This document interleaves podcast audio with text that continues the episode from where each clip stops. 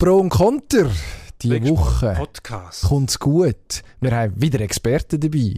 Unser Kollege Matthias Dubach erklärt uns nämlich, ob der FCZ wirklich kann Meister werden kann. Spoiler Alert. Er schließt es nicht komplett aus und warum als der andere Breitenreiter ein guter Trainer ist, erfahren wir auch. Dann geht es um Formel 1. Wir reden über das Königsduell Max Verstappen gegen Lewis Hamilton und wir reden noch ein bisschen über ähm, einen Skandal im Fußball. Letzte Woche passiert in Dortmund. Ein Aufreger. Man muss es sagen, wir kommen nicht zum uns Aufregen raus. ZSC Lausanne auch noch ein Thema. Bis gleich. Pro und Konter. Sportstreitgespräch mit Dino Kessler. und Emanuel Gysi.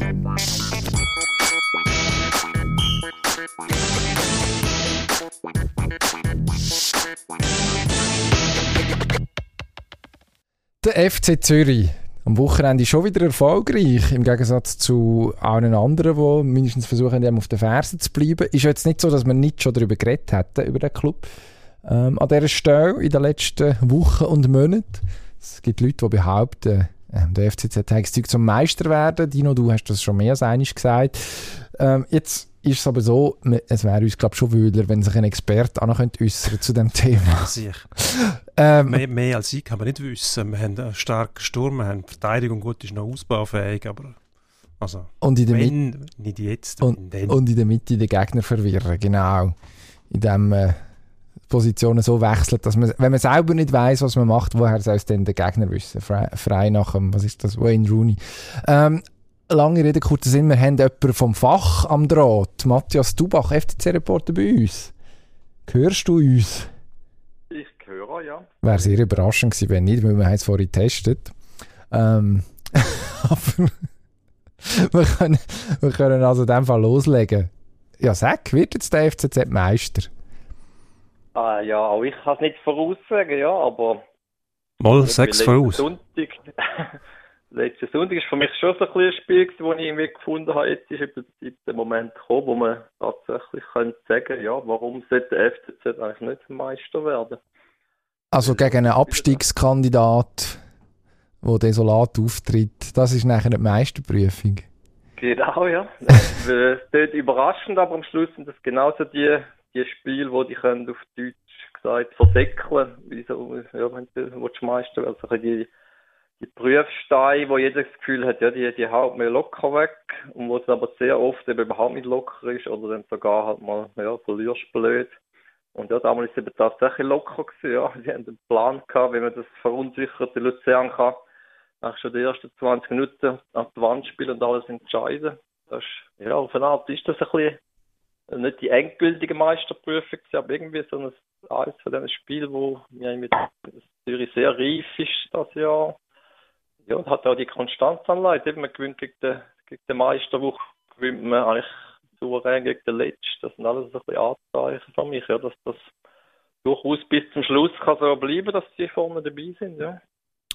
zeigt auch ein bisschen, dass man keine Angst mehr hat. Eben, gegen Favoriten kann man gewinnen, oder sagen wir mal so, gegen Mitfavoriten kann man gewinnen, aber die Spiele, wo man gewinnen muss, dann, weil man selber auch zu denen gehört, die erledigt man auch so im Vorbeigehen quasi, gibt es ähm, grosse Sicherheit, was könnte denn noch passieren? Na gut, wir wissen, Verletzungen kann es immer geben, das kann es bei allen geben, das ist Phrasendrescherei, aber dass äh, die Mannschaft plötzlich den Vater verliert einfach so, das äh, müsste ja aus aus, aus dem Nichts kommen, oder? Das kann ich mir auch nicht vorstellen, oder schon?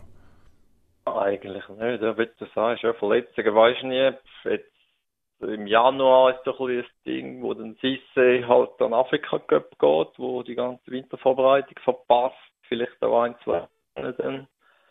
Jetzt hat man so ein bisschen Ausfälle, ist einmal gesperrt, gewesen, hat man wunderbar können auffangen.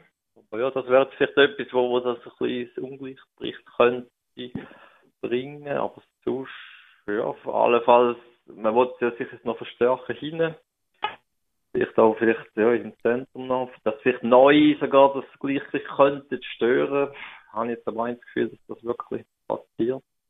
Aber Was das, natürlich auch passieren, ist, dass ja, Gegner halt stärker werden, ja, dass IBE dann ohne Europa zum Beispiel halt doch noch irgendwie einen Lauf allein.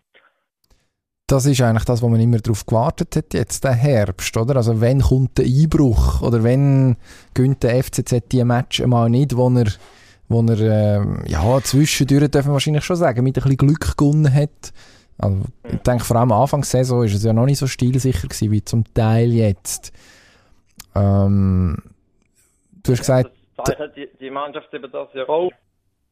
Äh, Ja, es ist ein Fluss, aber sie gehen wirklich nie auf. Das war in der Vergangenheit eben sehr oft der Fall gewesen. Jetzt hat man fast so ein bisschen gewusst, wenn Zürich mal im Rückstand ist, sind sie eigentlich geschlagen. Das ist jetzt genau andersrum. Sie, sie ja, glauben einfach immer noch dran und haben sehr oft sogar in der Nachspielzeit ein Goal gemacht, um irgendeinen Ausgleich abzuwingen oder sogar zum Gewinnen. Ja, das ist also ein Puzzleteil für mich, dass das irgendwie einfach passt in der Mannschaft momentan, ja. So viel ist jetzt im Sommer eigentlich nicht passiert, wenn ich das richtig auf dem Schirm habe. Aber es ist ein neuer Trainer gekommen. André Breitenreiter, Bundesliga erprobt. Ähm, andere würden sagen, Bundesliga gescheitert. Äh, ist jetzt äh, an der Seitenlinie und strahlt extreme, ja was ist es, Kompetenz und Ruhe und irgendwie ein Selbstbewusstsein aus von Tag 1 an, hat man das Gefühl. Das kann ja dann sehr, relativ schnell zerbröseln, wenn es dann nicht so läuft. Jetzt ist der Punkt eben gar nie erreicht worden. Welche, welche Rolle schreiben wir äh, dem Breitenreiter zu in dem, in dem Puzzle? Das ist schon eigentlich die Hauptrolle, weil ja, er hat das irgendwie ja, wie aufgebaut. Er ist im Sommer eine ziemlich zerfledderte Mannschaft vorgefunden. Man hat jetzt ein paar Abgänge schon gegeben, noch nicht wirklich neue, neue sind zwar da aber man hat noch nicht genau gewusst, ob die Qualität überhaupt haben. Aber ist eigentlich wirklich frisch daran an, die Vorbereitung gemacht, sind eigentlich wirklich in der Vorbereitung wie ausgewechselt gewesen. Ja, er bringt irgendwie, wie du sagst, er hat sich das Selbstbewusstsein auch, du merkst irgendwie auch, der hat einfach sehr viel Erfahrung auch. Ja, irgendwie hat er, wie, der Sisse ist halt so das Paradebeispiel, hat irgendwie so ein, habe ich das Gefühl, so ein Menschengespür, dass der, der weiß irgendwie, er schaut an und weiß jetzt quasi, der Spieler ist die Kategorie und der andere ist dieselbe und dann irgendwie kann er die Schublade wie aufmachen bei sich im Kopf und dann weiß er, wenn er die Spieler muss packen, mit welchen Methoden, mit welchen Worten. Ja, eben, so, ein bisschen, wie Sisse ist so ein das Paradebeispiel, ja, also einer von der wirklich schlechtesten Super League-Stürmer macht er zum, zum einen von den besten. Also das verblüfft sogar Leute, wenn Uli Forte zum Beispiel, ich kann das fast nicht glauben, wie das gegangen ist, aber Breitenreiter hat das irgendwie angebracht. Ich habe das Gefühl, er ist so ein bisschen wirklich ein guter Menschenkenner auf eine Art, er weiß es. Er braucht das, mit dem muss ich so reden, der, er tut das so ein bisschen, er hat das schon so erklärt, er tut das ein bisschen mit so, so Schubladen schaffen, also quasi der Spieler ist mehr der visuelle Typ, dem muss ich vielleicht x-mal ein Video zeigen, der ist vielleicht der ein, wo man einfach mal äh, unter vier Augen reden. Mit das habe ich das Gefühl, zeichnet ihn speziell, dass er einfach so ein bisschen den individuellen Zugang zu jedem Spieler gefunden hat. Dumme Frage, ist das nicht selbstverständlich, dass ein Trainer heute so schafft? Ähm, sollte sein, ist es aber nicht, ja. Wenn man jetzt dort so schaut, also Massimo Rizzo blenden wir jetzt da mal aus, das ist einfach ja, ein Assistent der per Zufall Cheftrainer geworden ist, aber der, der Vorgänger vom Rizzo, der Manje, im Rückblick, ja, hat das halt irgendwie nicht gehabt. Das muss man klar sagen. Klar ist noch am Anfang von der Trainerkarriere, wird das vielleicht noch lernen. Aber jetzt, ja, wenn man gerade vergleicht hat von einem Mann zu einem Breitenreiter, hat der Mann eben vielleicht oft eben genau feine Zwischentöne bei den Spielern eben nicht getroffen. Und da hat er einfach nie so eine Mannschaft angebracht, die irgendwie ja, harmoniert hat. Und auch wirklich für ihn, ja, wie man so schön sagt, das Feuer gegangen ist. Also das tönt jetzt alles schön, schön da bei uns. Voller Optimismus, aber was ist denn, wenn da mal, wenn da mal eine Krise kommt, kann er dann auch so weiterarbeiten? Oder wie, wie verhält er sich denn? Was weiß man von ihm aus der Bundesliga? Wenn er, wenn er dort gescheitert ist, wie gegenüber Gysi sagt, dann müssen wir ja Erfahrungen ja, haben, wenn er... Einhaken und sagen, also überhaupt nicht gescheitert. Ähm, ja.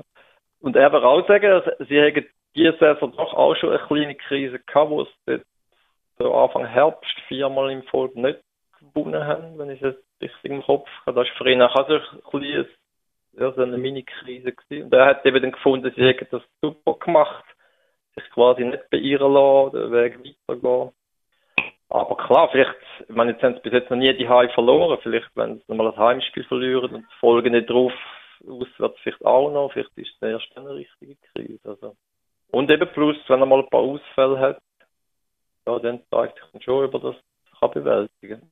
Was kann denn Konkurrenz noch ausrichten? IB erwarten wir ja einen Europacup. Hoffen wir zwar nicht, hoffen, dass IB irgendwie doch noch, können es noch. Sie können, also Sie können noch. europäisch Ja, überwintern ist noch möglich. Äh, Dass die am Mittag mindestens. andererseits der FC Basel, wo aber wahrscheinlich der Schömer verliert in der Winterpause, wird wahrscheinlich auch nicht besser, aber auch das weiß man nicht. Aber wenn der FC Zürich nicht muss auf die anderen schauen, sondern nur auf sich selber, dann muss er einfach weiter gewinnen. Und dann kann ihm nichts mehr passieren. Kann man etwa so zusammenfassen, ja. Aber es ist so ein bisschen, sie hatten eben noch nicht die Heim verloren, sie haben über die Heimspiel gewinnen und auswärts dann sehr oft nicht verlieren. Das ist also so ein bisschen, wenn man das anbringt, dann ist man einfach vorne dabei. Ich sage jetzt mal etwas äh, Mutiges äh, zum da reinwerfen. Wenn es für Zürich jetzt im allerdümmsten Fall ist am Schluss dann einfach Lugano Meister. Äh, vielleicht sollte man die nicht ganz vergessen. Lugano? Ja, das wäre für Zürich wahrscheinlich das absolut bitterste, wenn man super Saison anleitet und am Schluss ist Lugano vielleicht sogar ganz vorne. Ich habe das Gefühl, die dürfen nicht ganz abschreiben. Man hat jetzt lange das Gefühl, vorne sind Top 3 so ein bisschen weg, aber Lugano mischt jetzt mittlerweile auch schon so ein bisschen seit mehreren Wochen vorne mit. Haben das Geld, um sich zu verstärken, haben es auch schon angekündigt. Ja, wer weiß, vielleicht ist am Schluss ein Vierkampf sogar um den Titel, ja. Was macht denn der FCZ im Winter noch? Muss man jetzt einen Sisse-Ersatz schon organisieren eigentlich? Der wird ja dann sowieso früher oder später sich verabschieden, wenn der jetzt so weitermacht in der Rückrunde. Ja, lange hätte er sich dürfen, sofort ja, das wäre der ein oder andere nicht traurig gewesen. Nein, momentan ist so ein Ding, dass einfach hinten wollen sie sicher etwas machen. Also, sprich, ein Innenverteidiger. Also einfach eine von der Dreierkette. Das, der spielt jetzt die ganze Zeit also mit den drei gleichen. Wovon ein, der Crescio, eigentlich wie der Sisse auch schon völlig abgeschrieben war. Das ist ein Fall. Der ist auch schon zu Kriens ausgelehnt mehr oder weniger vor dem Abgang. Ja, auch der hat der, der Breitenreiter wieder stark gemacht, aber gleich, dort, dort sind schon dünn besetzt, auch rein von den, von den, von den Spielern, die sie haben, dort, dort können sie sicher etwas machen. Ja. Vorne, ja, das ist so ein bisschen, sie se- ersetzen, haben sie nicht vor. Aber ja, es ist halt immer so, wenn plötzlich ergibt sich etwas auf dem Transfermarkt, dann würden sie es sicher machen, wie mit Joric, was sie auch in der Mannschaft haben, das ehemalige Supertalent, wo Roma ausgelehnt, das ist also eine Gelegenheit die sich plötzlich angeboten hat. Haben sie einfach mal wie genau, schauen jetzt mal, was aus dem können machen können. Der hat jetzt auch nicht irgendwie eine spezielle Rolle, also der ist so ein Zusatzjoker in der Mannschaft. Wenn sich so etwas wäre geben, dann würden sie es sicher machen. Grosse sind jetzt nicht zu erwarten. Da bleibt nur noch die Frage nach dem Villignonto. Das wollen wir schon noch wissen. Äh, letzte Woche zum grossen Überflüger geworden. Immerhin jetzt doch stolz, sie 18 Jahre alt. Und da damit äh, hat er, glaube ich, auch endlich dürfen Interviews geben, wenn ich das richtig verstanden habe. Das hat er vorher nicht dürfen. Ähm, ist dann am Wochenende wieder von der Bank gekommen. Also man scheint da einen Plan zu haben mit dem. Das ist so ein bisschen der Mann, der in aller Munde ist, ist mein Eindruck. Ähm, spielt er überhaupt so eine wichtige Rolle? Eigentlich schon, ja. Einfach als Joker bisher, ganz klar.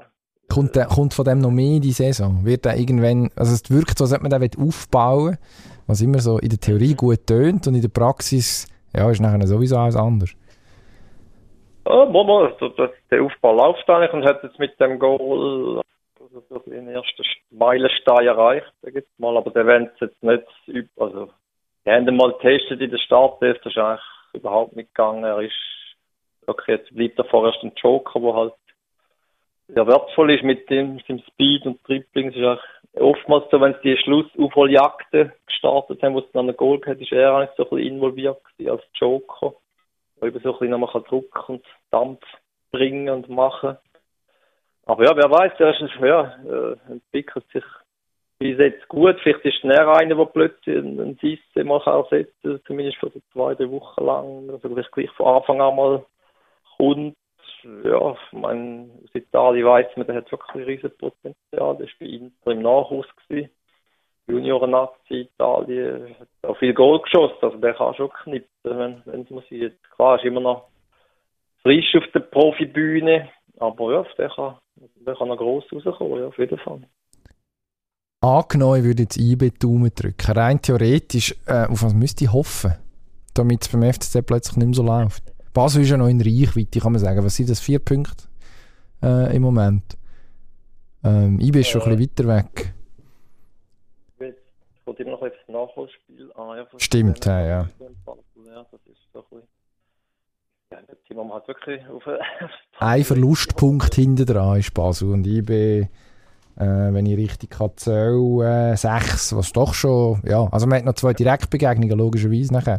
Ähm, dann könnte man theoretisch wieder gleich auf sein. Aber es, es muss jetzt schon etwas passieren, oder? Also wenn der FCZ so durchzieht, hm, wird es schwierig.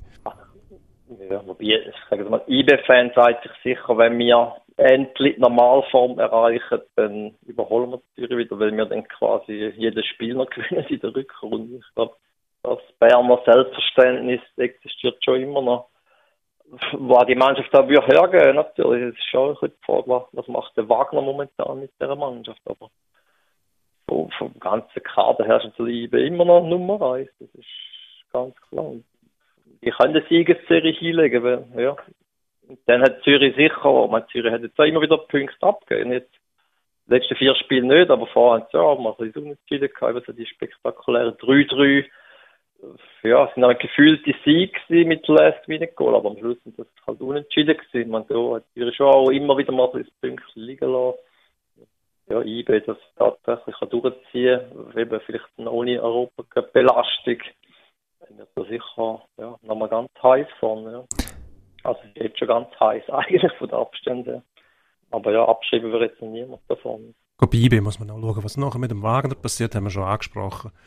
Ähm, allein, dass äh, nicht mehr europäisch spielen muss, das kann ja auch nicht der Anspruch sein, dass man das nutzen muss, quasi, um in der Meisterschaft wieder können Boden gut machen. Das sollte ähm, für IB eigentlich selbstverständlich sein, dass man beides kann. Das muss der Anspruch sein, wenn man so weit ist. Aber gleichzeitig aus Sicht vom FCZ hoffen wir das auch nicht. Also ich glaube, die Causa Du Wagner hoffst ist das nicht? Natürlich hoffe ich das nicht. Aber die Causa Wagner, die muss man, glaube schon irgendwann lösen. Dort scheint es nicht vorwärts zu gehen und irgendwo passt das, selbst wenn man nicht so nah dabei ist bei IB, macht das nicht den Eindruck, als ob das äh, mäßig als ein Zweck geht. Da wird nicht mehr draus, die romantische Gefühl, das harmoniert jetzt nicht so schön, wenn man so sagt, was es ja auch braucht. Es muss nicht immer Friede, Freude, weiß ich was sein. Aber doch irgendwo harmoni harmonieren muss es und das sehe ich bei IB jetzt nicht. Vielleicht ist auch die Hoffnung einfach der Gedanke hier. Aber ähm, IB, nein, sehe ich die Saison nicht mehr. Wenn schon, vielleicht Lugano dort Lu- die Gefahr. Ja, mit dem haben wir nicht gerechnet, dass gar nicht spielen. Nein, Ja, Lugano das ist- vor Zürich, das ist die Meisterschaftstipp. Hervorragend. Tun wir notieren. Tun wir notieren. ähm, was müssen wir noch fragen? Ich glaube, wir sind fast, fast ausgeschossen. Die Frage ist ja, ein Breitenreiter hat mir immer noch gesagt, er könne keine Krisen, oder? Er könne am Anfang gut und nachher irgendwann bricht es ein. Ähm, passiert das jetzt auch wieder? Schon vom Zeitraum von, von zwei, drei Jahren so von der Bundesliga. Mhm. Also bei jedem, er sagt natürlich, also relativ stur auf Schalke ist er alles andere gescheitert. Es ist ja irgendwie gerade Fünfter geworden, Damals hat man noch gemeint, dass ich es scheitere. Ja, ich glaube, heute wären wir, ja.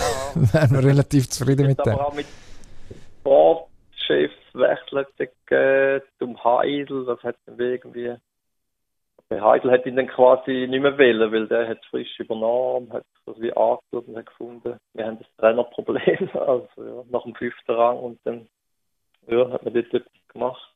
So kann man Hannover, es nicht genau im Kopf, das hat aber irgendwie so oft gegeben, so ein bisschen neben dem Platz, also das Resultat, glaube ich, einigermaßen okay gewesen. Gut, am Schluss war er, glaube ich, 17. gewesen, als er dort hat müssen gehen Also der Punkt ist nicht in der zweiten Saison, ist jetzt nicht mehr. Nicht mehr überragend gewesen, wahrscheinlich, das kann man schon sagen. Aber Hannover, ja, jetzt nicht unbedingt, äh, ist mittlerweile auch in der zweiten Liga, die hat man aber gecoacht nachher. Also ist jetzt nicht ein, Eben, ja. Genau. Die stehen, glaube, auf Platz 16 in der zweiten Bundesliga. So. Also plus minus, ja, genau. im freien Fall. Sozusagen, ungefähr. Ähm, ja, dann werden wir die nicht mehr länger aufhalten.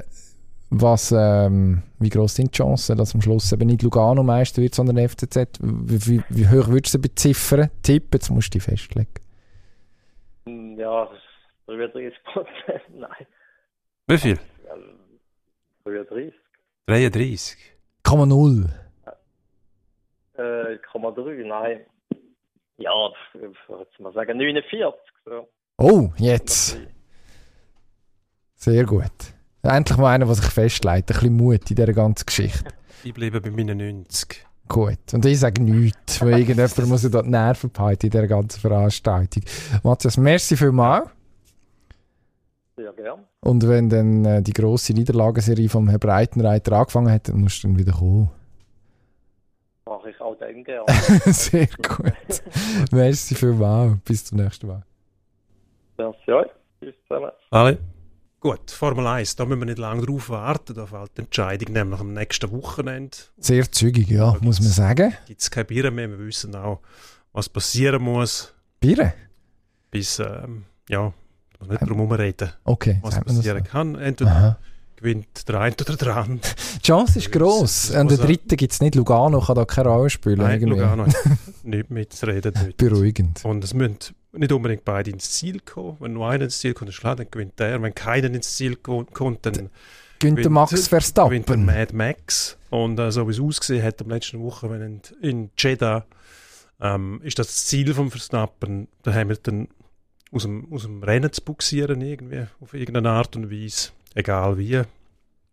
Und der Hamilton hat in bester siebenfacher Weltmeistermanier bewiesen, dass er eben der ist, der kühlen Kopf behalten kann. Und ich glaube, das wird am Schluss den Ausschlag geben. Außer er hat wirklich keine andere Chance mehr und kann ihm nicht mehr ausweichen. Und dann wäre es Max, der dank einem Sieg mehr sowieso Weltmeister wäre. Genau, also im Moment Ähm, ist, ist die Ausgangslage ist eigentlich extrem reizvoll. Es könnte jetzt äh, eben, ein bisschen schöner wäre es nur noch, wenn beide gleich für Rennen gewonnen hätten. Verstapp, Max Verstappen und Lewis Hamilton punktgleich. Und in Sachen gewonnenen Rennen liegt äh, Verstappen mit 9 zu 8 vorne. Ist eigentlich schade. Es ist sehr schade, also es wäre schön, wenn es so ein 8-8 oder ein 9 oder was auch immer wäre. Ähm, dann käme es wirklich auf das letzte Rennen an. Dann hat der Verstappen auch den Vorteil nicht, eben mit einem Doppelnuller sozusagen, das Ding können ins Trockene zu bringen. Er hat ein bisschen verzweifelt gewirkt am Wochenende. Also schon sehr, also offensichtlich hat er den Druck gespürt. Ich glaube, das ist jetzt nicht mehr wegzudiskutieren. Das haben wir ja vor der Woche da schon spekuliert, dass das AFS der Fall könnte sein. Und also es sind sehr äh, offensichtliche Manöver zum Teil, wo man muss sagen, da baut er jetzt einfach drauf, dass der Hamilton dus ist, wenn er selber auch dus ist, eben, passiert nichts und dann hat er Ruhe. Das ist eigentlich nicht im Stil von einem Champion. Ja, das stimmt aber nicht ganz. Also, wenn man zurückschaut, die Champions, man würde sich das wünschen, ja, oder man macht sich vielleicht auch etwas vor, dass die Champions immer, ähm, weil der Rennsport irgendwo aus England kommt, hat man das Fairplay im Sinn, oder? Und das sind Gentlemen am Steuerrad, sind es nicht. Also ich glaube, bis auf den Mika Häkkinen, ähm, meinem, also ganz früher hat es vielleicht noch andere gegeben, aber jetzt in, in, in jüngster Zeit sagen wir, in der Zeit vom Farbfernsehen, ist der Hecken wahrscheinlich der einzige Gentleman-Weltmeister. Alle anderen, ob Prost oder Senna, muss man sich nichts vormachen, auch wenn man parteiisch ist. Die haben alle versucht, ihre Gegner mit aus, aus, aus dem Rennen zu nehmen und dann so den Titel holen. Prost hat es gemacht im 89, Senna hat es gemacht im 90, der Schumi hat es Mehr als einmal mehr als einmal probiert. gemacht, er ist nur einmal bestraft worden nachher. Ähm, das gehört irgendwo dazu, man versteht es auch. Irgendwo durch, dass das Ultima Ratio, dann nehme ich halt den mit raus und Ist wie- gewinne nachher, wenn die Möglichkeit besteht. Das ist lang gegangen, man hat es man hat's zulassen, die FIA hat dort äh, einfach ihre Reglemente nicht äh, konsequent durchgesetzt. Ich erinnere an 1989, wo der Prost den Senna abgeräumt hat in, in Suzuka. Und nachher hat der Senna können weiterfahren und der FIA hat ihn nachher disqualifiziert, weil er durch eine Schikane gefahren ist. Also das ist was, was heute äh, empfohlen Mhm, wird als, mhm.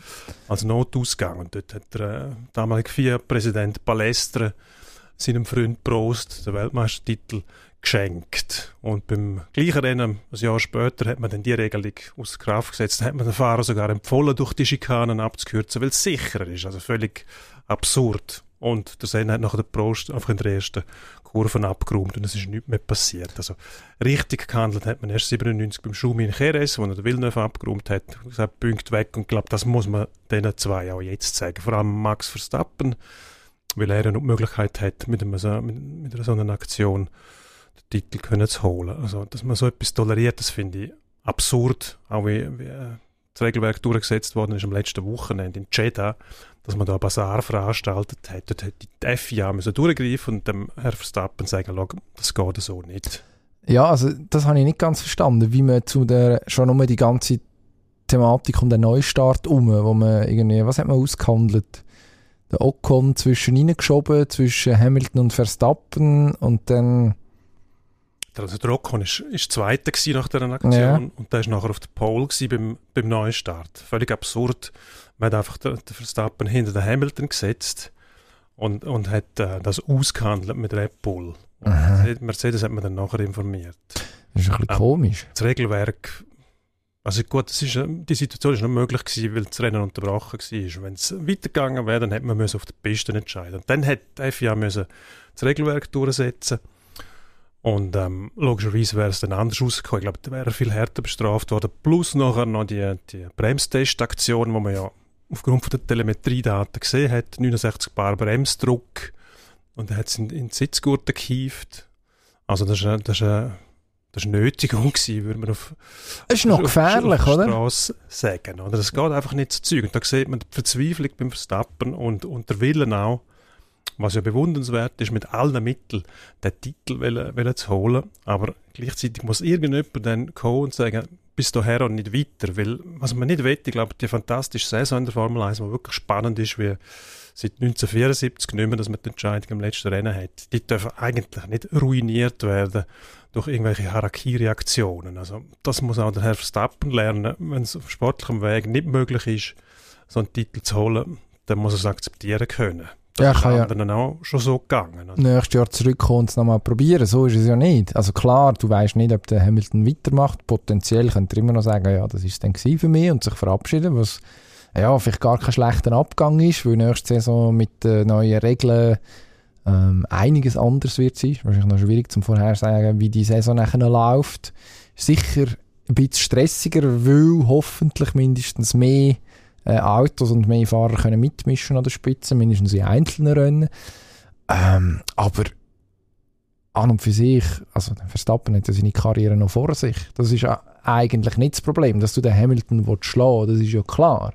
Das gehört ja auch irgendwo dazu. Ich habe das Gefühl, er hat sich fast schon ein bisschen sicher gefühlt, weil er bis vor drei Rennen oder so eigentlich der Vorsprung so groß war, dass man sagen okay, jetzt müsste Hamilton wirklich praktisch jedes Mal gewinnen, um eine Chance zu haben. Und das hat er gemacht. Er hat jetzt jedes Mal gewonnen. Äh, nicht unbedingt damit zu rechnen gewesen. Aus, glaube ich, aus Red Bull-Optik, aber auch aus neutraler Sicht nicht zwingend. Also da hat man wahrscheinlich schon gedacht, ja, irgendwo wird ein Verstappen dann schon noch seine Punkte machen. Und er macht ja Punkte, einfach im Moment deutlich weniger als, als der Kontrahent. Ich, es hat einen Moment gegeben in dieser Saison, wo der Hamilton am Funk gesagt hat, ähm, nach einem Sieg, ich weiß nicht mehr genau, was es war, this is not over yet. Mhm. Und ich glaube, das ist so ein bisschen das Startsignal gewesen. Mercedes hat nachher auch technisch wieder, wieder aufgeholt äh, mit dem Motorentrick. Ähm, ich glaube, dort hat man sich schon einmal wirklich ähm, bewusst gemacht, dass man alles muss investieren muss, wenn man den Verstappen noch will abfangen Und das haben sie jetzt gemacht. Aber ohne die, die Leistung vom Hamilton wäre es nicht möglich gewesen. Also der hat wirklich gezeigt, dass das Sprichwort Cooler Heads will prevail nicht einfach so aus der Luft gegriffen ist, sondern dass du tatsächlich auf der Strecke bleiben musst. Wenn du gewinnen erstens, aber auch auf der Strecke musst du schauen, dass du nicht zu viel Zeit verlierst, wenn du musst Frontflügel wechseln und so weiter. Und das hat er dem Wochenende wieder gemacht, mit ein bisschen Glück auch dort im Sandwich zwischen dem Verstappen und dem Ocon, dass mir nicht viel mehr passiert ist. Aber nachher auf der Strecke hat er gezeigt, dass er der Mann ist, wo man, wo man schlagen muss, wenn man will gewinnen. Ja. Und der Verstappen hat gemerkt, das geht gar nicht. Also muss ich ihn aus dem Rennen nehmen. Das finde ich jetzt auch nicht so schlimm, muss ich ehrlich sagen. Aber dann soll er dazu stehen und das auch sagen. Ich meine, das ist ja gut, das darfst du wahrscheinlich nicht, weil sonst müsst ihr wahrscheinlich noch mehr Punkte wegnehmen, oder? Also das ist ja dann... Man muss, man muss ja nicht, man muss ja nicht so offensichtlich machen, wenn er es jetzt gemacht hat. Also er ist dann gerade ausgefahren und beim Wiedereintritt in die Strecke, sagt man dem so, einfach quer rüber und gar keinen Platz. Das kannst du auch anders machen. Also mhm. wirklich, es gibt ja auch Rennunfälle. Also wenn, wenn der Hamilton hinliegt, dann muss er ihn überholen. Ja. Wenn er dann Kurven zumacht, nicht so plump wie der Schumi RS 97, sondern mhm. einfach ein bisschen geschickter, dann kann man ihm gar nichts vorwerfen. Das geht schon. Die Frage ist, Frage ist, was passiert jetzt am Wochenende eigentlich, oder? Also jetzt hat man den Gleichstand, das haben wir jetzt schon gesagt, es wird spannend, es sind wahrscheinlich beide Autos können gewinnen. Im Moment hat man das Gefühl, Mercedes hat ein bisschen Nase vorne, rein technisch, ähm, aber für das verstehe ich zu wenig, um das wirklich abschließend können beurteilen in dieser Thematik. Kommt es jetzt zum grossen, was ist das? Nicht Roller Derby, wie heißt das? Ähm, Stock Car Racing ist das, wo man am Schluss äh, schaut, welcher fährt noch, welcher kann noch fahren. Muss, müssen wir jetzt mit dem grossen Abraum rechnen? Stock kann nicht, NASCAR, die haben schon auch Regeln. Es gibt zwar, man ist rustikal unterwegs dort, aber nein, ich glaube, das ist nicht das Ziel. Nur die Strecke in, in Abu Dhabi, die ist mehr oder weniger langweilig, Retortenstrecke, ähm, ganzes ganzes Erlebniszentrum, das man in die Wüste gebaut hat. Und auf der Strecke läuft, läuft eigentlich viel recht schwierig zu überholen. Man hat zwar einzelne Passagen ein bisschen verändert, die Kurven ein bisschen aufgemacht, aber ich kann mir nicht vorstellen, dass es viel einfacher sein wird zum Überholen dort. Also, ähm, musst, nicht, musst einfach vorne sein und dann von vorne weg kannst du das Rennen gewinnen. Wenn Mercedes die Möglichkeit hat, ein 1-2 zu machen in der Qualifikation, dann äh, kann eigentlich nicht viel passieren. Präventivschlag Bottas muss jetzt eigentlich kommen. Der muss unauffällig den Verstappen rausnehmen und dann unauffällig. Kann, ihm, kann ihm Hamilton nicht mehr passieren und so umgekehrt wahrscheinlich gleich. Der Walter schuldet Mercedes nichts. Also dem hat man ziemlich früh klar gemacht, dass er das könnte sich jetzt rächen. was er da ist. Und ähm, ab und zu hat er sich ja auch schon geäussert am Funk, wenn er mal das Rennen gewonnen hat, äh, mit äh, ähm, Sachen, die man müssen Zensur anwenden mhm. nachher. Ähm, ich denke nicht, dass der irgendwo, äh, der wird auf sich selber schauen. Wenn er das Rennen kann gewinnen wird es ihm gleich sein, wer am Schluss Weltmeister wird. Das ist auch vollkommen richtig, weil er schuldet dem, dem Team nichts. Überhaupt nichts. Darum, äh, auf den sollte man sich auch nicht verlassen. Ich glaube, der Lewis Hamilton weiß das auch ganz genau, dass er das selber muss empfingen muss. Prognose, wie kommt es raus? Ähm, ich glaube, ich glaube, der Lewis Hamilton wird Weltmeister, aber gewinnt das Rennen nicht. Okay. Das heisst, es gibt was, einen guten dritten Platz und äh, Perez, Hamilton und Verstappen scheidet aus. Ich glaube, er nimmt sich selber aus. Als brecherischer Manöver. Beim Versuch, den Hamilton abzuschiessen, passt er noch und äh, also es ist einfach Must-Watch-TV wieder eines, das kann man sagen. Also das kann man bei Formel 1 ja in den letzten Wochen und Monaten sowieso tendenziell sagen. Eigentlich seit einem Jahr reden wir etwa davon, dass man die Rennen wieder schauen kann. Ähm, da ist eigentlich viel passiert. Das ist jetzt eine Kulmination äh, von dem Ganzen. Und da muss man schon sagen, dass die amerikanischen Eigentümer gemerkt haben, um was es geht. Und sie haben auch gemerkt, was nicht funktioniert. Gut, das wissen die Amerikaner eh. Meisterschaften, wo, wo nicht ausgeglichen sind, wo immer der gleich gewinnt, das, das wollen sie nicht. Das ist nicht in ihrem System, das macht auch keinen Sinn eigentlich. Ähm, und darum hat man das Regelwerk auch geändert. Dass es schon in dem Jahr so sich zuspitzt, hat man nicht erwartet. Aber es ist wunderbar. Also eben, seit 74 wieder mal Entscheidung im letzten Rennen, so müsste es eigentlich immer sein, oder nahezu immer, dass Spannung herrscht und nicht nur die Prozessionen herrscht und sieben Rennen vor Schluss schon der Weltmeister feststeht, sondern genau so die Spannung bis zum Schluss, wo eben viel mehr Leute mobilisiert, das sieht man auch, die Aufmerksamkeit steigt, im Quadrat sogar. Ähm, da vergisst man auch die ganzen Kritikpunkte wieder, die zwischendurch laut werden bei der Formel 1. Ich glaube, das ist Basis vom, vom, von dem Sport. Wenn es eben funktionieren soll, dann muss Spannung herrschen. Dann müssen alle gewissermaßen Chance haben, oder viele müssen Chance haben, zum auch zu gewinnen. Das ist die Saison gewährleistet gewesen. Mit dem Höhepunkt jetzt in Abu Dhabi. Ja gut, da sind wir gespannt. Wie schlimm wird's? Das sehen wir nächste Woche. Wie schlimm wird's, fragen wir uns an einem anderen Zusammenhang. Am Freitag, stimmt das? Ja doch, im Meinti. Am Wochenende mindestens spielt der ZSC das an sich ist noch nicht schlimm, aber er spielt gegen Lausanne. Ähm, und da erinnern wir uns logischerweise, ähm, ja, mit Schrecken oder mit einem wohligen Grauen, je nachdem, auf welcher Seite das wir stehen, was in den letzten paar Aufeinandertreffen passiert ist, in den Playoffs im letzten Frühling. Ähm, ja, eins Gehacke. Ähm, vor allem äh, auf Seite von Lausanne, wo sich dann doch am einen oder anderen ZSC-Spieler recht übel vergangen hat.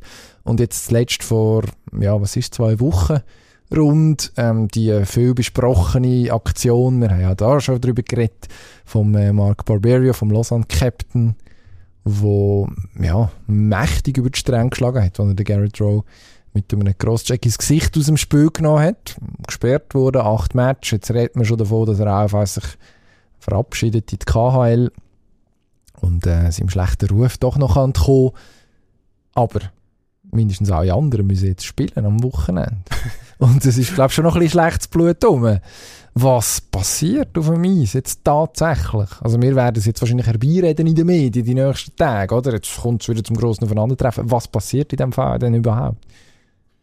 Ja, in den meisten Fällen passiert dann nichts mehr, weil eigentlich alles schon passiert ist. Also die Spieler merken ja dann irgendwann auch, oha, jetzt haben wir wahrscheinlich unser Blatt ein bisschen überreizt. Also man will einerseits Emotionen, andererseits müssen die Regeln eingehalten werden, bla bla bla. Das wissen wir, das kennen wir. Aber wenn es dann so weit kommt, dass irgendeinem Kragen platzt, dann kommt es halt gleich so weit. Nur in dem Fall, wo man so darauf aufmerksam macht und so viel darüber geredet und geschrieben wird, passiert in den allermeisten Fällen nichts. Ich weiß nicht, ob die Liga vorher noch die Clubs darauf hinweist, dass man sich muss am Riemen reisen, aber glaube ich eigentlich nicht, das weiß man selber. Nur bin ich nicht ganz sicher, ob in Lausanne wirklich alles so funktioniert, wie es sollte. Also, ob dort Vernunft daheim ist, glaube ich eher weniger. Man hat in dem Kader auch noch andere Knallchargen, nicht nur der Barberio. Also, der, der ähm, Justin Krüger hat sich äh, das eine oder Ja, andere Mal ah, ja. hervorgetan. Irgendwie ein Aurelien Marti ist auch in der Justin letzten Krüger Match. müssen wir jetzt nicht äh, Ach, über, also- über die Massen geißeln. Der spielt ja eigentlich gar keine Rolle mehr dort. Und, äh, Die Match, die ich gesehen habe, war er relativ Ja. hüftsteif gewesen. Und wenn er irgendwie ja. aufgefallen ist, dann weil noch ein Ellbogen geflogen ist spät. Das ist so ein bisschen meine, meine Wahrnehmung in dieser, in dieser Beziehung. aber Justin ich glaube, das ist die Rolle, die er hat. ja, ist irgendwie ein bisschen seltsam, weil er auf dem Eis wirklich keine Rolle mehr spielt. Aber es gibt, äh, es gibt ja einen Cody Elman zum Beispiel, wo äh, seine Wirksamkeit längst verloren hat, wo eigentlich nur noch mehr oder weniger dann auffällt, wenn er die Nerven verliert. Das macht er auch gern. Florian Due zuletzt auch mit einem Mhm. Check, wo man sich fragen muss, was da äh, Im Oberstübli eigentlich läuft. Motivation, die Impulskontrolle stimmt. Irgendwo durch schade, oder? Weil der Club hat das eigentlich gar nicht verdient, aber durch die neuen Eigentümer mit dem Swoboda, wo irgendwie außer Rand und Band ist, auch ähm, im administrativen Managementbereich, fragt man sich schon, was ist, äh, ist der Beweis dafür, dass Fisch, sagt man, Fisch stinkt vom Kopf, das Mhm. Sprichwort ähm, gern benutzt auch vom ZSC-Präsident Walter Frey, wo genau in dem Fall eben zeigt, um was es geht. Also das Chaos in der Führung, ähm, dann irgendwie siehst das auch auf dem Eis, also was die bieten, die sportliche Leistung. Wenn die sportliche Leistung da wäre, könnte man sagen, ist ein interessantes Projekt. Ist spannend und trotzdem erfolgreich. Aber jetzt sieht man, es funktioniert einfach nicht. Mhm. Es kann nicht funktionieren. Weil als Spieler fragst du dich auch, was machen die eigentlich? Und das macht Spaß, sage ich jetzt mal, ab und zu so ein Spiel zu haben, wo so ein bisschen wo die Fetzen fliegen, wo man sich auch mal prügeln darf. Aber alles im gesunden Rahmen. Was da passiert mit diesen Fouls, das ist einfach nicht mehr, nicht mehr lustig und in der heutigen Zeit auch nicht mehr opportun. Also man ist viel weiter heute zum Glück als früher. Man achtet darauf, dass man auch Hockey spielen kann, eine Karriere haben kann, ohne dass man nachher ähm, Teilinvalid ist zumindest. Das muss nicht unbedingt sein. Natürlich kann es Verletzungen geben, mit dem rechnet man auch als Spieler. Aber es kommt dann immer darauf an, wie. Also die Sachen, die da passiert sind, die will man nicht sehen. Und glaube, in Lausanne hoffe ich schon, dass irgendjemand rum ist, noch eine Stimme von der Vernunft, wo dann dem Ganzen irgendwann mal Einhalt bietet. Und wenn es der Eigentümer Finger ist, glaube wo dann mal der Ja, eben der die Luft hebt und sagt, meine Herren, jetzt ist fertig. Aber die Frage ist, zeigen, zeigt der ZSC der Lausanne irgendwann den? Weil, also, ich weiß es nicht. Natürlich ist es jetzt nicht die robusteste Mannschaft, wenn man so will. ZSC Lions, aber man hat also schon dort in, äh, in, in dem Match, wo, wo man den Row abtischt hat, hat äh, Chris Baltisberger mindestens versucht, relativ zügig ähm, aufzuräumen und, und Gerechtigkeit herzustellen. Man hätte dann schon den einen oder anderen Kandidat, der das könnte. Äh, Brüder Baltisberger auch. Dann haben wir noch Janik Weber, der jetzt in den letzten Match durchaus auch gezeigt hat, dass er körperlich keine Angst hat vor, vor den Gegnern in der National League. Äh, sich wahrscheinlich auch anders gewöhnt ist aus Nordamerika. Ja. Ähm, Ich glaube eben, das ist die Robustheit, die Zürich auch braucht. Und das ist die Robustheit, die man will. Zürich hat ja auch noch der Moran zum Beispiel. Das war völlig ein unsinniger Transfer. Gewesen, aber gut, er ist jetzt verletzt. der ist oder? Er sowieso verletzt. Aber das ist die Robustheit, die du eben nicht brauchst. Robustheit und Härte. Das heisst heute nicht mehr irgendwelche Kleiderschränke, die sofort Nerven verlieren und, und, und durch blöde Fouls auffallen. Wenn die bei Lausanne, das nützt die einfach nichts mehr. Das ist ein Irrglaube. Lausanne hat ja wollen robuster werden, weil man das Gefühl hat, das Gefühl hat, dort ist der Hund begraben. daran scheitert, dass wir nicht weiterführen können. Das ist einfach nicht wahr. Robustheit heißt heute, das ist Stil von Sidney Crosby robust. Der muss sich im Zweikampf können durchsetzen, der muss Nerven behalten, wenn er mal attackiert wird. Das ist Härte im Zweikampf eigentlich.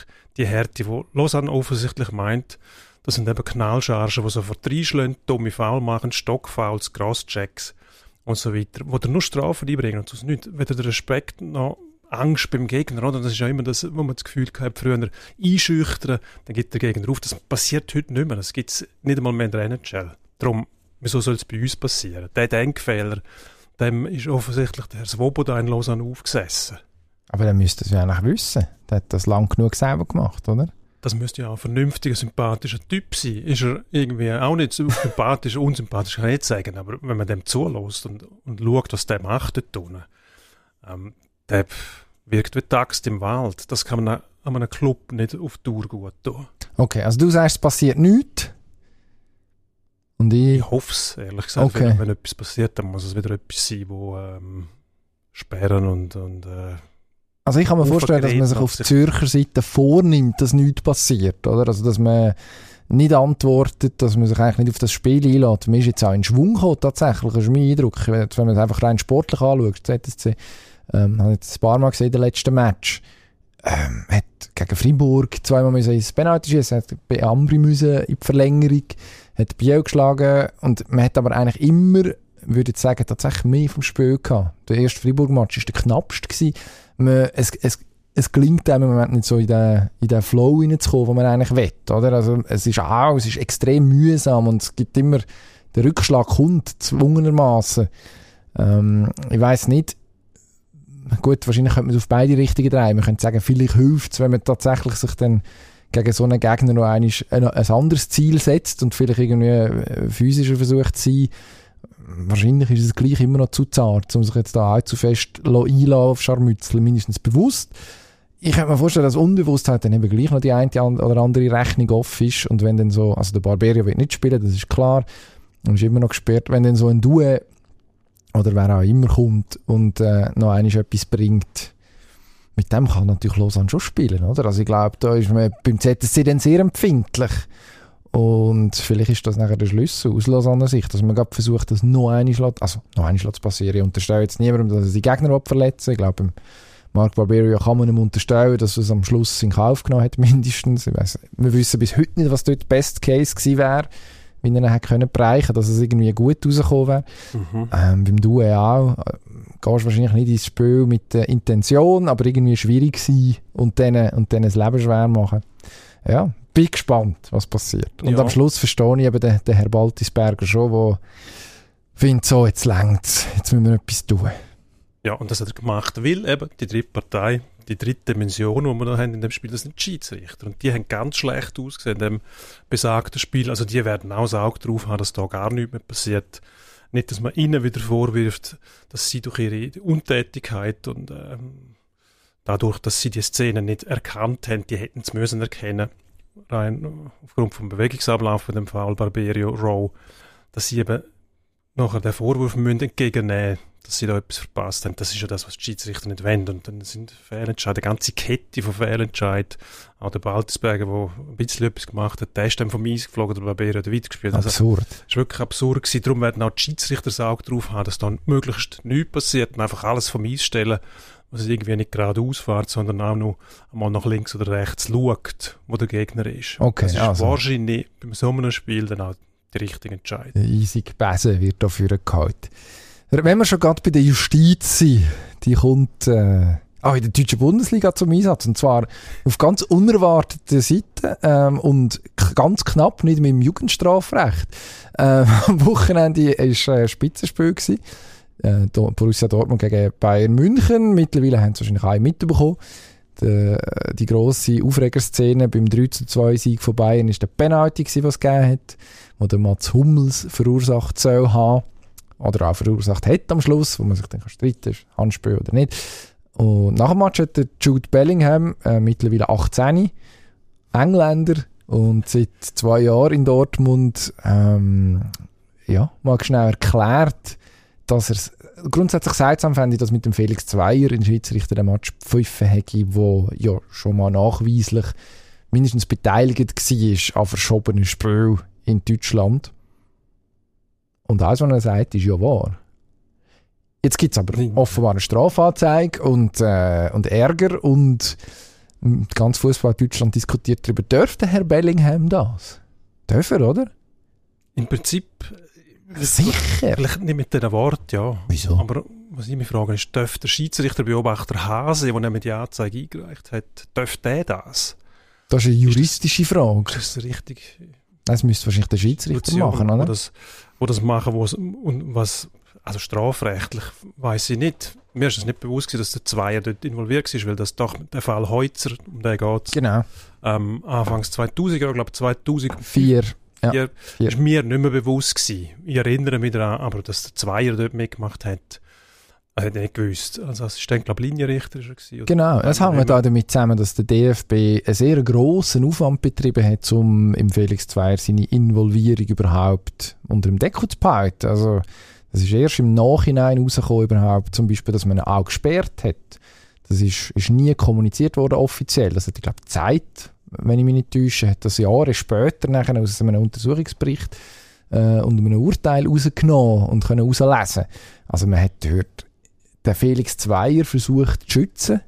Äh, Ich kann nur mutmaßen, warum. Möglicherweise, weil er irgendwie zu der Aufklärung beigetragen hat. Wobei ist, auch klar ist, dass er es mindestens ein halbes Jahr lang nichts gesagt hat und mindestens kleine Beträge bekommen hat. Also man irgendwie von 300 Euro, was jetzt nicht die Welt ist. Aber am Schluss, ja, ein Schiedsrichter sollte äh, kein Rappen oder kein Cent oder was auch immer annehmen. Kein Bitcoin. ich glaube, da muss, muss Strike Policy gelten. Also, Ja, als Schiedsrichter einmal so ein Vergehen, dann bist du raus. Dann musst du raus sein. Mhm. Ob jetzt das im Profigeschäft ist oder im Amateurbereich, spielt eigentlich gar keine Rolle. Wie viel Geld das genommen hat, auch nicht. Also den Makel darfst du nicht geben als Schiedsrichter. Das ist eigentlich das, was das Schiedsrichterwesen ausmacht. Unparteiisch sein, und das kannst du nicht sein. Kannst auch nicht garantieren, wenn einmal ähm, ähm, geschmiert worden bist und das geschehen lassen hast und es nicht gemolden hast, dann bist du raus, dann musst du raus sein. Dort finde ich, hat der Bellingham absolut recht. Es ist einfach verrückt, dass ein 18-Jähriger das muss sagen ja. nach so einem Spiel. Oder ich finde, das ist dann entweder geht es oder es geht nicht. Dann musst du nicht darauf warten, bis er einmal ähm, in einem Match Fehlentscheidung trifft. Das finde ich, das, das, was verwerflich ist. Im Prinzip hat der DFB müssen dafür sorgen, dass der nie in die Lage geratet, nochmal ähm, der Adressat zu sein von diesen Vorwürfen. Es Darum hätte ja, man ihn gar nicht mehr pfeifen lassen. Da bin ich völlig einverstanden. Mit dem, mit dem Urs Meier, unserem, äh, Schweizer Ex-Spitzenschiedsrichter. ja, lassen wir es mal bei dem, ja, mehr muss man nicht sagen. das kann man glaube ich so sagen. Vollkommen richtig, ja. Der darf gar nicht mehr auf dem Platz stehen. Also das Erstaunliche, oder ich glaube das Offensichtliche, jetzt, was man aus dem herauslesen kann, ist einfach die extreme Macht, die im DFB gewisse Leute mindestens über Jahre hinweg haben. Das ist ein ewiges Thema. Schiedsrichter, die wo, wo gefördert worden sind, andere, die irgendwo an der Grenze zwischen Mobbing und Benachteiligung, also ich meine, es gibt Geschichten um Baba Krafati, bestens dokumentiert, irgendwie bei Biana Steinhaus, die jahrelang nicht befördert worden ist, obwohl sie eigentlich reif gewesen wäre. Jetzt äh, die jüngsten Beispiele um die Herren Gräfe und Eitekin, wo man dann auch nicht so gern hatte, offenbar. Stattdessen eben die Felix Zweiers und Florian Stielers, die irgendwo gefördert werden, wo sogar die UEFA zum Beispiel gefunden hat, naja, die EM, da bieten wir lieber andere deutsche Schiedsrichter auf. Sehr äh, von außen mindestens betrachtet sehr viele Fragezeichen, die sich da stellen. Dass Absolut. nachher ein 18-jähriger Engländer kommt und im norwegischen Fernsehen noch, es ist ja ein Interview, Viaplay heissen die, glaube ich. Viaplay, Viaplay, gefährliches Halbwissen. Egal. Er hat auf jeden Fall der grosse Jan Age Fjörtoft, Ex-Eintracht Frankfurt-Legende, ist der Interviewer gewesen.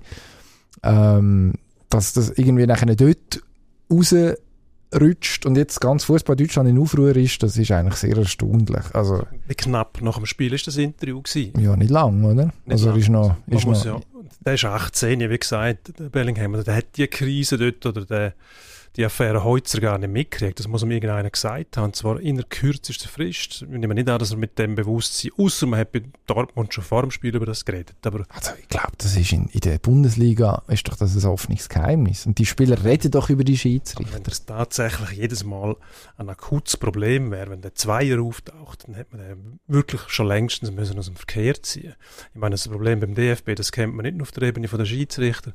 Der Verband ist ein Saustall, das hat man festgestellt, schon seit längerem mit dieser Affäre, mit, mit Funktionären, die sich gegenseitig ähm, Böstchen zuschieben und spätestens seit der Keller hat müssen gehen, gut, Fehltritt, den man nicht kann verzeihen. Mhm. Der hat mindestens einmal gemerkt, was dort drinnen schief läuft. Ähm, Funktionäre, die seit Jahren immer wieder dafür verantwortlich sind, dass Präsidenten scheitern und nachher ihre Böstchen behalten. Ich glaube, dort wäre es dringend notwendig, dass man mal die Sache erfasst, um was es geht. Und das Problem ist überall das Gleiche, wenn Funktionäre am Werk sind. Wenn die quasi lebenslange Laufzeiten haben und nicht eine Beschränkung von zwei, drei Jahren, dann werden sie zu, zu Netzwerkern und das ist einfach ver verkehrt bei den Funktionären. Oder? Die werden nachher ihren, ihren Schöfli, Schöppli zuschieben und schauen, dass die sie wieder bestätigen. Also das wird bei den Schiedsrichtern genau gleich laufen. Da muss man einfach mehr ähm, mehr Wechsel haben im Personal und dafür sorgen, dass niemand abhängig sein kann von irgendjemandem. Und dann funktioniert es auch. Nur will man das nicht machen, weil die Funktionäre haben nur eins im Sinn, nämlich ihre Jobs zu behalten. Hm. Hm. Jetzt Generalschelte. Am Schluss eben haben wir ja, also wahrscheinlich muss so eine Struktur ja nicht gerade sprengen, aber mindestens mal überarbeiten in irgendeiner Form. Es gibt jetzt Bestrebungen, dass gewisse Sachen besser werden. Ich bin sehr gespannt, ob das, ob das funktioniert. Das Gute ist jetzt, das Thema ist wieder auf dem Tapet. Und es ist international auf dem Tapet, durch das, dass es eben noch ein, ja, ein englischer Nationalspieler aufs Tapet gebracht hat, wo wahrscheinlich perspektivisch auch noch das eine oder andere Mal wieder anspielen. Ich bin jetzt sehr gespannt, was da für Konsequenzen kommen. Weil eigentlich muss ja der DFB auch noch in irgendeiner Form kann nicht glücklich sein, wenn, wenn der eigene Schiedsrichter so angegangen wird. Obwohl er das selbstverständlich soll dürfen. Also meiner Meinung nach muss er das, muss er das können sagen. Und es ist eben, ganz am Anfang gesagt, es ist nicht falsch. Das ist eigentlich das Erschütternde daran. Ja, das muss man sich zuerst mal geben. Wenn man es nicht weiß und das liest, hat man das Gefühl, was ist mit dem jungen Mann los? Und nachher informiert man sich und sagt, er hat, hat absolut recht. Ja. Und das ist ja das Erschütternde daran, dass, dass er absolut recht hat. Und dass der DFB offenbar das erlaubt, da muss auch der Mensch, der Zweier vor sich selber schützen. Man sagen, los mal, nein, das geht nicht mehr. Du hast einen Fehler gemacht, der nicht akzeptabel ist. Das ist nicht ähm, eine Fehlentscheidung gewesen, sondern du hast etwas Wesentliches falsch gemacht. Du hast nämlich deine Integrität selber sabotiert. Mhm. Wenn du die nicht mehr hast, dann bist du erledigt als Schiedsrichter, ist völlig klar. Also ich erwarte nicht, dass der noch weiter pfeift jetzt. Also wenn der DFB jetzt nicht reagiert, dann weiß ich nicht, was noch passieren muss. Gut, der DFB muss, also nein, jetzt muss schnell Stell dir vor, weiter der wird jetzt bei jedem Pfiff wird der, genau der Vorwurf wieder um die Ohren gehauen. Ja. Das kannst du ja nicht lange aushalten. Aber das ist ja nichts Neues. Das weiß man seit Jahren. ja, aber das hat man jetzt nicht... 17 Jahre her ist es, also, ja, oder? das ist in der letzten Zeit doch jetzt nicht pausenlos Nein, natürlich nicht. Man hat sich wie abgefunden damit. Der Oh, DFB hat irgendwie hat das geschafft, das mehr oder weniger unter den Teppich zu kehren. Durchschnittlich Fußballfan hat es nicht wirklich oder nicht genug interessiert und am Schluss ja, jetzt stehen wir da. Aber nein, ich glaube nicht, dass der also außer der Druck wird zu groß und er zieht sich von selber zurück, aber ich kann mir nicht vorstellen, dass man auf Seite vom DFB Also ich erwarte, dass der auf dem Gang auf der Blanken ist. oh Gott. Und wir gehen Ich hoffe, Endspurt. metaphorisch. Endspurt, ja, zügig. Endspurt. Wir bleiben gerade in der Bundesliga. Am äh, Wochenende Borussia Mönchengladbach mit dem gegenüber Dino Kessler durchaus nah und lieb. Ja, neuer Rekord aufgestellt. Zur Pause 6 gegen Goal kassiert zu 0 gegen Freiburg. Am Schluss 6 noch verloren. Jetzt muss man gegen Leipzig und die Frage ist schon, überlebt Adi Hütter das mittelfristig als Trainer von Borussia Mönchengladbach? Mittelfristig hoffe ich es zumindest, weil ich glaube nicht, dass der Hütter das Problem ist. Dort die Probleme haben, die sind anders gelagert, haben auch schon früher angefangen. Die Inkonstanz, die hat man schon eine Weile diese Saison, hat man gesehen, 5-0 gegen Bayern im Pokal, 0-6 gegen Freiburg. Was mir besonders wehtun hat, gegen die unsäglichen Kölner verloren. Für das geht über, auch das, oder? In dieser Woche 10 Gegengol. Ich glaube, da muss man mal über Bücher bei der Mannschaft, da muss irgendwo durch eine Selbstreinigung in der Mannschaft stattfinden. Ich glaube, da ist irgendetwas liegt dort im Argen. Am die Hütte das festzumachen, das wäre viel zu einfach. Ähm, nächste Woche nennt Samoritz, Mhm. wie oft gewinnt Lara, sie hat zwei Nie. Chancen. Nie. Nie. Also, Zwei Super-G. Jetzt ist ja sensationell auf den zweiten Platz gefahren, nachdem in der Abfahrt nichts gelaufen ist in äh, Lake Louise. Jetzt, ah, also jetzt muss sie reisen, immer noch schwer verkältet offenbar. Vielleicht ist es jetzt ein bisschen besser geworden. Aber mit der Reisestrapazen dem Ganzen drumherum. Und bei der Lara ist immer ein bisschen Rummel. Nein, ich glaube, wenn man dann noch reinrechnet, dass Sofia Gotcha sowieso gut drauf ist im Moment, die hat jetzt äh, dreimal gewonnen, das Triple geschafft in Lake Louise, was jetzt noch nicht Menger gewonnen ist. Ich glaube, Seitzinger und Won sind die, die das vorher äh, anbekommen haben. Nein, ich glaube, Lara, Podestchancen ja, wahrscheinlich sogar gute. Siegen, nein, kann ich mir nicht vorstellen. Siegen muss jemand, irgendwann, und wenn es nach Penalty schießen ist, am Samstag, Eishockey, ein Affische, wo uns Traditionalisten das Herz lässt, höher schlagen. Bern gegen Davos. Wer gönnt denn dort? Gerade konkret so Fragen kann ich keine Floskeln anwenden, ein bisschen um den heißen Nein, diskutieren. ist Endspurt. wer Zack. gewinnt. Bern im Penalty schiessen von mir aus, aber ganz knapp. Davos mittlerweile die Mannschaft, die am wenigsten Gegengol kassiert in der Liga. Es ist erstaunlich, der Wandel. Bern hat sich auch gefallen. Ich glaube, das könnte, könnte ein ganz ein interessanter Match sein, auch für äh, Spezialisten vom ganz feinen taktischen Korsett, die das gern sehen. Mhm. Okay. Also, da darf Versuchen ich wir, nicht versuchen wir es mal so. Ähm, auf einem anderen Parkett, nämlich auf dem Rasen, und vom FCZ haben wir es heute schon gehabt. Lausanne fordert der FCZ, hat jemand schon einen grossen äh, Ist Strauch gebracht, ja. Das am FCZ? Ja, natürlich. Selbstverständlich. Ja, also ich meine, wenn man gegen Basel ein 1-1 hat äh, und immer ein bisschen unangenehm ist, das Lausanne. Ich glaube, Zürich, entgegen dem, was unser geschätzter Freund und Kupferstecher Matthias Dubach ganz am Anfang von dieser Sendung gesagt hat, ähm, nein, wird es jetzt schwierig. Ich glaube, es gibt ein, irgendein so unappetitliches No-No. Weil man jetzt eben das Gefühl hat, ja, ja, Luzern wir weggesteckt, jetzt gegen Lausanne auch. Ich glaube, Luzern ist im Moment so unterirdisch. Die sind kein Gradmesser. Es gibt ein ekliges No-No. Gut, ich nehme dich beim Wort, das werden wir überprüfen. Nächste Woche nicht, dann bist du nämlich in der Ferien. Ja. Ich muss noch Du hast keinen auf, Tipp? auf die Suche nach Ersatz. Der FCZ gewinnt 2-0. Okay. Gut. Ich kläre es dann auf. Ich, löse es auf. Wenn du wo bist? In New York nämlich. Äh, hoffentlich. In Genau. 24 Stunden sollte der Flüger gehen und wir länger heute an, dass es nicht irgendwie noch in den letzten Sekunden irgendeinen Travel-Ban gibt, der mich auch noch betrifft. Das fände ich persönlich sehr schade. Wäre schade. Ja, Wenn das ein bisschen mitkriegt.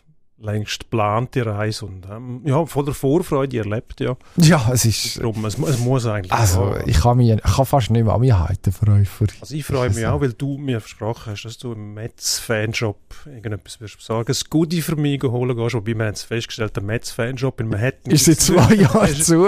Das Der ist ist jetzt schade. draussen im Da Cityfield, gehe ich nicht an. Queens. Vielleicht, Äh, eher nicht. Gut. vielleicht gibt es aus dem irgendwie... Aus, die MLB hat das irgendwie noch einen, Man äh, könnte einen Shop. Vielleicht finden wir, finden einen Online-Shop. Ja, ein geschätzter Arbeitskollege von uns hat heute zum Mittag gefragt, Online-Shopping kennst du? Ja. Und dann haben wir müssen sagen, ja, Ja. Herr Kessler ist halt ähm, gerne noch traditionell. Gut. Wir danken fürs Zuhören. Sehr gern. ja, schön, endlich lassest du mir mal zu. Und äh, wir freuen uns, wenn der Herr Kessler mit bisher unbekanntem Ersatz nächste Woche den Laden schmeißt. Nachher gibt es uns noch eins bis Weihnachten, nachher machen wir noch ein bisschen Ferien, zwei, drei Wochen. Ist auch mal nötig. Ja. Bleib Aber merci.